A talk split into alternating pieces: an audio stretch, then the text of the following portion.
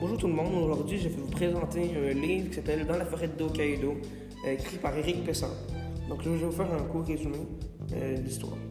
Donc euh, premièrement, ben, Julie c'est une, adolescente euh, plutôt normale.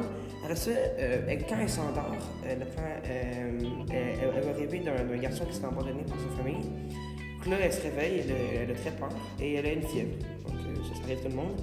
Et après ça, quand, euh, elle se rendort, euh, il a encore euh, l'autre, le, garçon. Là, elle trouve ça un peu bizarre.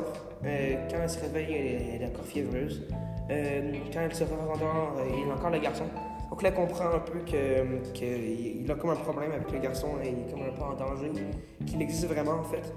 Donc c'est un jeune, euh, un, un jeune euh, chinois. Euh, donc il se fait abandonner par sa, ses parents. Donc là, Julie, elle, aide un peu parce qu'elle peut, peut un peu contrôler son corps. Qu'elle aide un peu à survivre. Il trouve, euh, après plusieurs jours, euh, une base euh, de militaires désaffectée. Donc, où ils peuvent trouver de, l'eau, et, mais pas, pas de nourriture. Euh, il trouve aussi un lit et des couvertures, c'est vrai, parce qu'il faisait très froid. Mais entre-temps, Julie, sa fièvre, elle augmente, puis tout ça, puis là, est, un peu mal. Puis, sinon, elle fait, elle fait des recherches pour aider, pour aider les garçons. Donc, euh, par exemple, euh, le, le décalage horaire, euh, tout ça, les, les, trucs qu'il ne faudrait pas manger. Fait que là, ils boivent de l'eau, mais là, ils ont très faim. Après six jours de recherche, finalement, sa fièvre augmente et ils trouvent le garçon. Mais ils trouvent le garçon, mais la, jeune fille s'évanouit. Donc, c'était c'était comme pas finalement qu'une seule fièvre. Fait que. Mais ils sont, ils sont un peu liés, le, le garçon et Julie. Donc, euh, genre, c'est comme un peu E.T. puis, puis le garçon. Fait que quand, le garçon il va pas bien, ben Julie, Julie va pas bien. Puis il trouve le garçon. Il commence à aller mieux, mais sinon, avant, euh, les chercheurs ils savaient pas trop euh, ce qui allait arriver, ils comprenaient pas trop ce qui lui arrivait. Donc là, finalement, Julie, elle va mieux, parce que le garçon justement aussi, il va mieux. Donc là, euh, j'ai fini mon, mon résumé, c'est près ça. Là, le garçon, il rentre chez, chez lui, tout ça.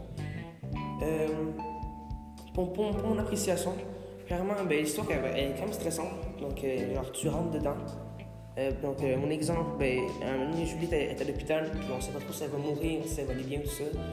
Ou le garçon non plus. Ou si les garçons, à, un moment donné, ils trouvent un ours dehors. Fait que finalement, l'ours, il l'attaque pas, mais on, a pensé qu'il allait, mourir. Euh, deuxième critère, euh, le style d'écriture. Euh, un très beau style d'écriture.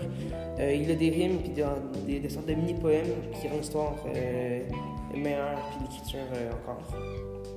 Donc, je, voulais une citation qui était marquée dans, le livre.